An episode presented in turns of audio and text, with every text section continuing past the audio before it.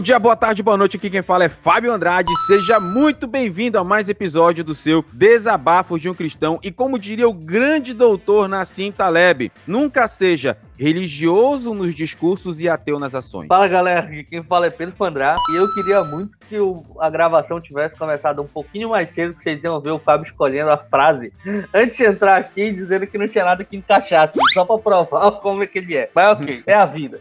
Ele é o editor também de atirar, então eu, vou ser seu vilão aqui. Não vai adiantar de nada. Exatamente, exatamente. Já te apresentou? Já? A tua apresentação tá, vira, tá rotineiramente me zoando. Tu começa, em vez de te apresentar direito, tu tira uma graça e tal. Mas então, essa, essa apresentação ruim foi a tua. É isso? É minha identidade agora. Todas as vezes que eu, que eu for me apresentar, vai ser pra te zoar. Ah, entendi, entendi. Gente, no episódio de hoje nós vamos falar sobre ministério censurado, aquele termo que o apóstolo Paulo usa em 2 Coríntios, mas o que seria um ministério censurado? O que pode levar a isso? Quais são os perigos de um ministério censurado? Então a gente vai falar isso após a nossa musiquinha. Só desde já deixo claro que a gente está exclusivamente lá no Instagram. Então, se quiser interagir mais com a gente, você pode vai lá no nosso Instagram, DDUC Oficial, você pode mandar mensagem para nós. No próprio podcast, você pode deixar mensagem para nós. Enco.fm barra desabafo de um cristão. Pronto, pode até mandar mensagem de áudio para nós aí. E aí você manda áudio, porque eu quero ver se tem saudade no seu tom de voz. Aí a gente vai conversando. Tá me ouvindo aí, Pedro? Tô, tô te ouvindo, essa palhaçada. Não é desabafo de um cristão, é DDUC, tá? Barra DDUC. Ah, tá. Acabei de confirmar, tá? Beleza. Então vamos pra musiquinha e a gente volta já já com o episódio do Ministério Censurado.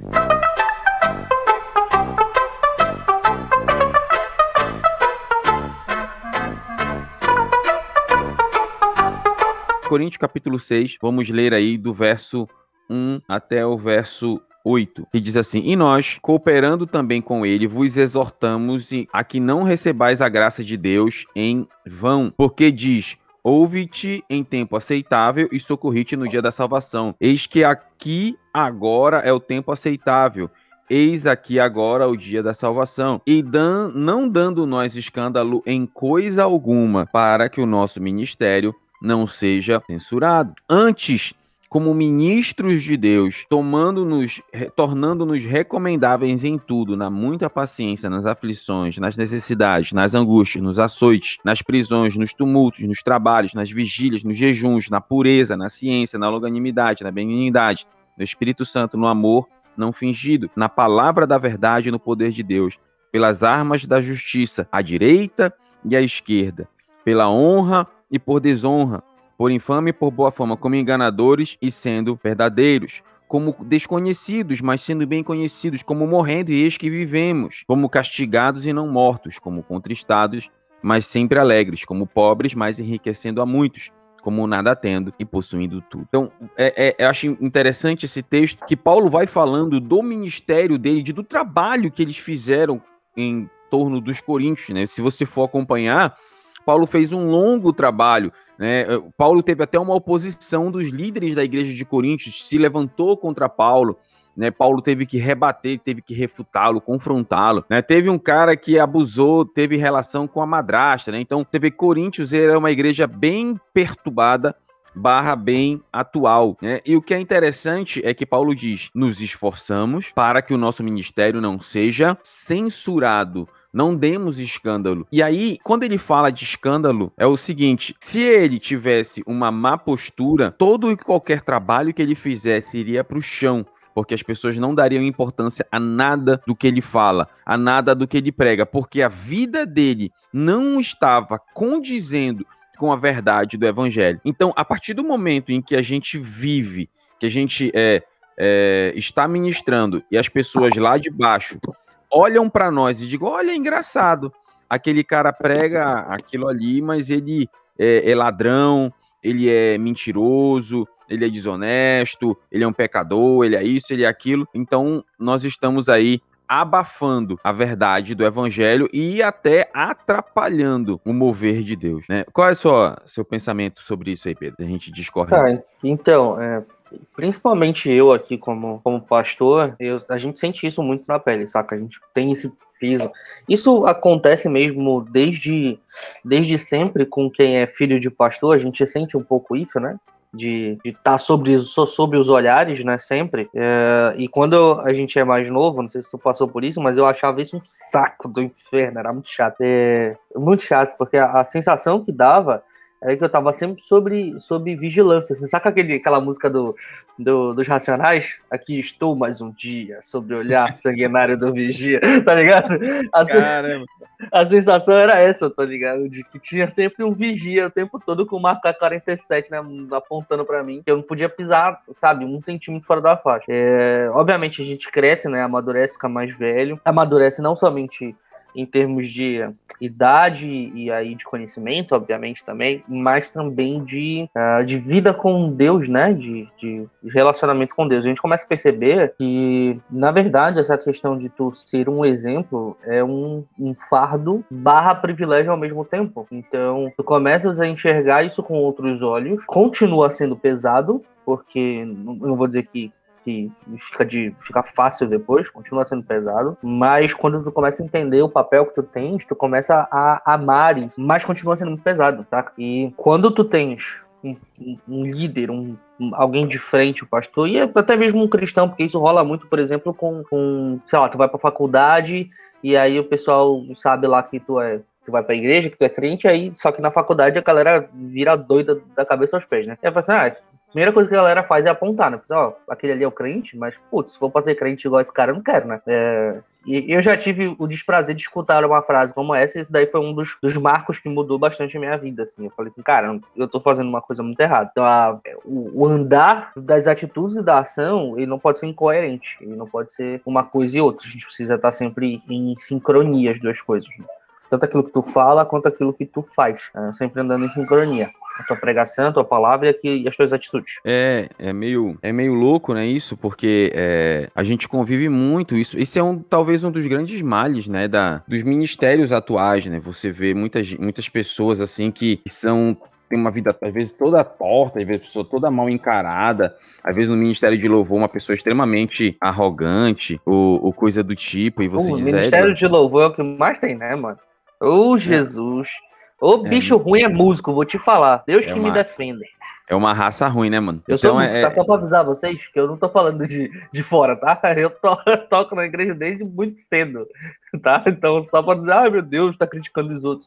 Eu sei muito bem como é que é, tá? Não, eu também sou, mano. Sou músico, né? Então, é, às vezes a gente vê muito na igreja isso, pessoas que são, assim, totalmente é, é, é, é, quebradas ou, ou, ou, ou, deformadas ali. E, e, Pedro, assim, Pedro e colegas da bancada, assim, um, um, dos grandes medos, assim, que eu sempre tive zelo barra medo, é de ser alguém prejudicial ao evangelho. Né? Jesus tem um texto que ele fala assim: ah, é, é, é inevitável que venham os escândalos, mas ai daqueles pelos quais os escândalos vêm. Né? Seria melhor colocar uma pedra no pescoço e pular do penhasco. Né? Então ele fala sobre escândalos e diz assim, ai daquele, né, que por meio de quem já vem o escândalo. Então sempre eu tive é, é, é, cuidado de nunca as minhas ações respingarem dentro do evangelho, né, sempre dentro da igreja, dentro do trabalho. Porque assim, errar, errar nós erramos, nós somos falhos. Agora, existe uma grande diferença entre erros e erros. A gente sabe que pecado é pecado e a gente não está dizendo que tem pecado menor e tem pecado maior. Diante de Deus, os pecados eles têm o mesmo tamanho. Agora, existem consequências diferentes e existem é, é, circunstâncias diferentes. Né? Então, um, um, uma bobagem Pode não, não, é, ele errou, beleza, mas outra bobagem, meu Deus, que isso? Então eu sempre tive muito cuidado aí para que para uhum. viver de uma forma que o evangelho não fosse prejudicado. Porque uma coisa é você prejudicar só você mesmo. Você fez uma besteira, prejudicou só você, acabou. Você se resolve você e Deus aí. Agora, uma coisa é quando você faz uma bobagem prejudica você, prejudica a igreja, prejudica o ministério, prejudica a sua família.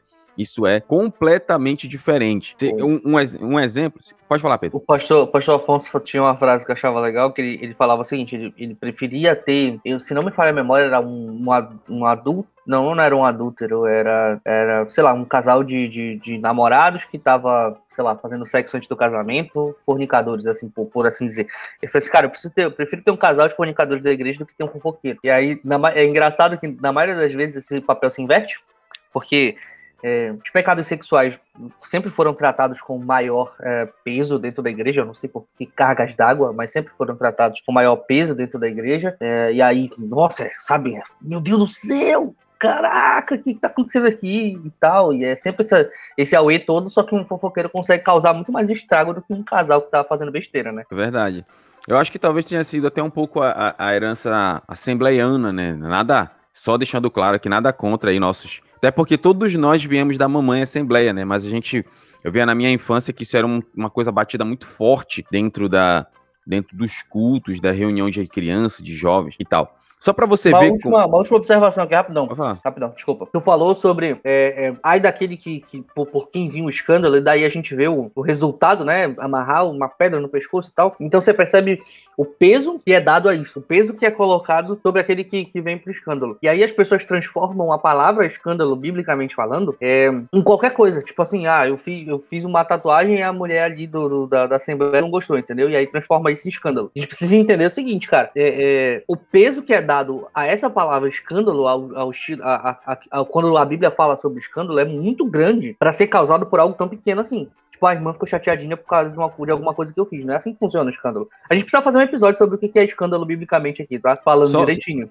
Só um detalhe, Pedro, rapidinho. É Lucas 17, verso 1 e 2, diz assim: E disse aos discípulos: É impossível que venham os escândalos, mas ai daquele por quem vierem. Melhor que lhe for, que lhe for, melhor lhe fora que lhe pusessem ao pescoço uma mode atafona, ou seja, uma pedra, e o lançassem no mar do que fazer tropeçar um destes pequeninos. Tá vendo? O escândalo um escândalo que induz os outros ao, ao buraco, né? Exatamente. Já, já, já fica uma dica, mas a gente precisa fazer um episódio melhor, analisando todos os textos tal, de Romanos e de Coríntios aqui. Isso aqui fica para outro, outro episódio. Anota aí claro. no, no, na, na, na lista de episódios pra gente fazer. Na nossa pautinha aí. Só pra. Já vou anotar, a gente pode até fazer isso semana que vem.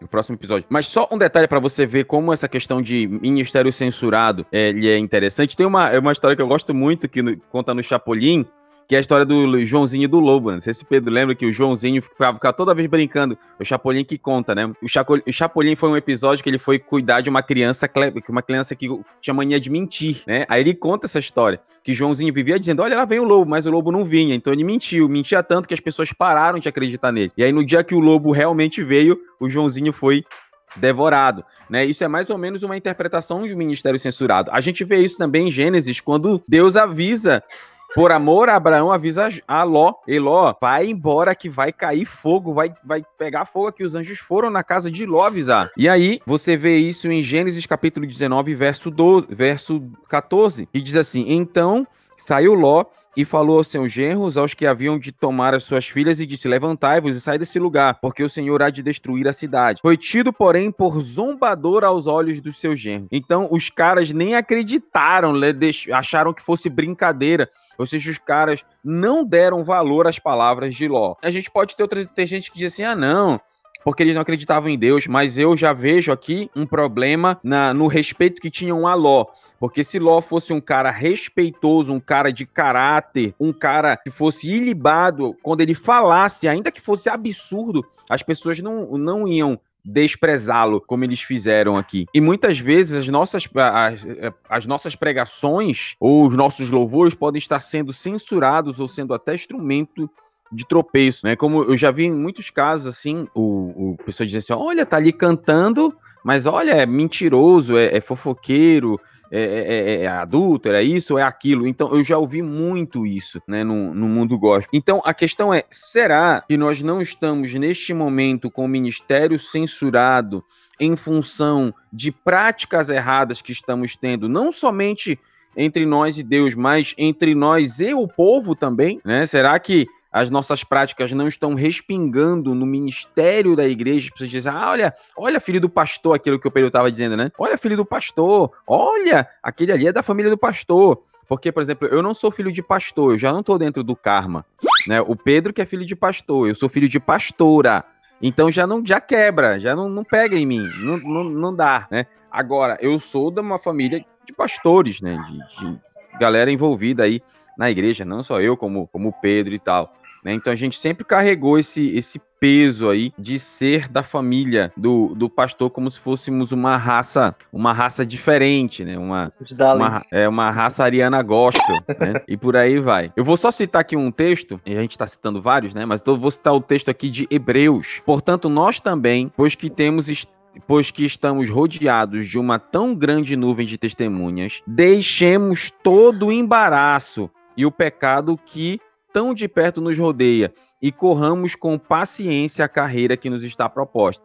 Olha o que o autor diz aqui em Romanos. Sabemos, olha, ele disse, é, ele usou um termo bem interessante. Nós estamos rodeados por uma tão grande nuvem de testemunhas. Então, deixemos todo o embaraço. Então, eu vejo que esse, esse, esse é o direcionamento que Deus dá para todos nós hoje. Caso você esteja vivendo uma vida diferente daquilo que Deus tem para você, olha o que o texto diz: deixemos todo o embaraço. Então, não é tarde para você deixar o embaraço, não é tarde para você voltar ao caminho. É, a gente sempre, é, é a gente não, a Bíblia sempre traz esse, é, esse confronto, mas sempre trazendo uma palavra de, de perdão, então, talvez você esteja num caminho, esteja, né, num caminho totalmente diferente daquilo que Deus tem para você, numa vida de pecado, numa vida de, de, sei lá, tudo quanto é tipo de coisa maluca. Mas Deus te chama de volta pro caminho. Então, Cara, como é, diz é, é o legal, é legal o seguinte, que é, no, na, minha, na tua tradução, ele usa o termo ministério censurado, né? Aqui eu gosto de usar NVI, e aqui na NVI ele fala o seguinte, não damos motivo de escândalo a ninguém, em circunstância alguma, para que o nosso ministério não caia em descrédito e é exatamente, exatamente sobre o que a gente estava falando ainda há pouco, do Joãozinho, né? É, que se a gente não tiver uma conduta é, ilibada, se a gente não tiver uma conduta correta, né? Além da, daquilo que a gente prega, além daquilo que a gente, da doutrina que a gente fala, daquilo que sai da nossa boca, se as nossas ações não estiverem alinhadas, a gente estiver é, desviando nas nossas ações, as pessoas vão olhar para nós e vão descredibilizar aquilo que a gente faz, aquilo que a gente fala. Então eu vou, eu, eu, eu vamos imaginar que eu vou fazer uma série. Eu estou fazendo, na verdade, uma série sobre sobre 1 Coríntios, lá aqui na minha igreja, né? Uma série de, de pregação. Eu pensei que a igreja era de Jesus. Ah, tu entendeu, né, cara? Ah, chato, hein? Chato. Ok, aí uh, tô aqui fazendo uma, uma série sobre 1 Coríntios. Em algum momento eu vou acabar tocando sobre a história da imoralidade sexual que acontecia em Corinto, e aí imaginemos a possibilidade que alguém descubra algum, algum elemento de, de, de, moralidade na minha vida, seja de, de, de adultério, seja de. Enfim, qualquer outra coisa. Tanto faz. É, se alguém consegue descobrir isso, e as pessoas me vêm pregando sobre isso lá na igreja, aquilo que eu tô falando vai, vai ser descredibilizado. E aí o problema é que nesse momento eu não, não, não tiro o crédito somente de mim ou daquilo que eu falo, mas da própria palavra. Porque, tipo assim, o que as pessoas olham e vão dizer vai ser, putz, olha lá o cara ele tá falando sobre isso, mas nem ele mesmo acredita, então por que, que eu deveria acreditar, entendeu? Ele tá fazendo o completo ao contrário, então se ele nem mesmo acredita, então por que, que eu deveria acreditar? Quando a gente anda em desacordo com a palavra que a gente prega, com a palavra que a gente acredita, a gente está descredibilizando não somente aquilo que a gente faz, aquilo que a gente fala, mas também a própria palavra de Deus, porque nós somos os representantes dele. A gente, enquanto cristãos, nós, nós somos. O, mundo nos vê como o, quem, aquele que representa Deus aqui. Então, quando a gente, as pessoas olham, a gente, a gente cai em descrédito e leva a Bíblia junto. E é, interess e é interessante também ressaltar o, o, o, o, momento que a gente vive, né? Já não é de agora, já faz um bom tempo. A gente tem que ter um cuidado ainda maior, porque a gente vive como aqueles que, que estão trabalhando na igreja, a gente vive numa banca de TCC todo culto, porque todo culto tem pessoas que não vão para cultuar, elas vão para avaliar. Ah, essa pregação foi boa. Ah, essa pregação foi ruim. Ah, ele não usou esse texto. Ah, ele não usou aquele texto, né? Eu não tô falando que julgar é errado. Agora, eu tenho que ir com a consciência aberta esperando uma palavra de Deus. Agora, se eu ver que se eu começar a ver que o pregador está falando bobagens que vão contra as verdades do evangelho, aí beleza. Aí eu vou julgar. Mas se tudo que ele está falando está dentro da Bíblia, beleza, cara. Se não falou nenhuma heresia. É que nem veio um pregador aqui na, na igreja do teu primo, do teu primo Lucas, e o pregador falou que é, hoje em dia as mulheres vivem em pecado porque passam carvão na, sombra, na sobrancelha, né? diz que usar calça é pecado. Ah, Cristo. Ah, diz que a, a, mulher que se depila é porque não gosta da criação de Deus, aí se depila porque Deus não foi perfeito em criar a perna dela. Então, é, tipo de bobagem aí não dá, cara. Não dá, não dá, não dá, não dá, não dá, não dá. O homem que tira, que raspa a barba também tá nesse, nesse caminho aí, então, porque não gosta da criação de Deus, que tá crescendo, é, foi Deus que fez assim, então não devia tirar. Nossa, mas é muito. Ah. Oh, Jesus Cristo, não aguento essas coisas, não, mano. Me dá um tilt. Ah, é. É. Depois eu. Depois, off top que eu te conto melhor essa história aí. Mas você vê, esse tipo de bobagem, beleza. Mas tem muita gente que vai pra igreja só pra ficar vendo pregação. Ou vendo louvar. Ele não fez o melisma ali. Ah, aquela voz podia ter sido mais, mais suave aqui. Então, a gente vive hoje na era dos avaliadores de culto, né? Da banca de TCC espiritual. Preciso então, fazer um tem... comentário sobre essa questão do melisma que tu falou, que é o seguinte, Fala. senhor. O papel do... A gente precisa falar sobre isso aqui algum outro dia também, anota aí nas pautas, mas o papel do Ministério de Louvor não é dar um show, tá? Então, quanto menos as pessoas que estão fazendo o louvor na igreja aparecerem, melhor, tá bom? Quanto menos. Ah, o pessoal vai dizer, ah, mas não pode ter isso, não pode ter aquilo. Não, quanto menos aparecer, melhor. Ah, porque tem um solo de guitarra muito louco. Ok, em que que isso acrescenta no louvor? Em que que isso acrescenta no momento de adoração? Em que que isso acrescenta no momento do culto? Em nada. Então tira. Não precisa colocar. O cara vai encher de melisma na hora do culto. Em que que isso vai acrescentar? O Senhor está sendo louvado com isso? Está sendo glorificado com isso? Não. Então tira. Entendeu? É assim que funciona. Ok, pode é, continuar. a gente vai fazer, eu já anotei aqui, a gente pode. Vamos é, a gente pode tá nos meus post-its aqui, a, a, do escândalo na igreja, nessa questão do Ministério de Louvor e Show. Também tenho, tenho opiniões aí bem fortes sobre esse, esse papel, talvez opiniões que possam me dar problema em um futuro próximo, principalmente. Gosto desses, gosto dessas. É, mas vamos, vamos prosseguindo aí. Então, deixando claro esse, esse aspecto de que somos rodeados, que temos que deixar o embaraço, que temos que ter cuidado, tem um, me fugiu o nome de um cara, tá num dos meus livros, e ele diz assim: Teme as linhas escritas pelo homem mais justo da terra, e eu encontrarei um motivo para enforcá-lo. Foi um dos caras na Idade Média que ele era especialista em achar, em dar motivo para pessoas serem enforcadas, mesmo as pessoas não não tendo cometido nenhum agravo, né? Então, existem pessoas que são assim.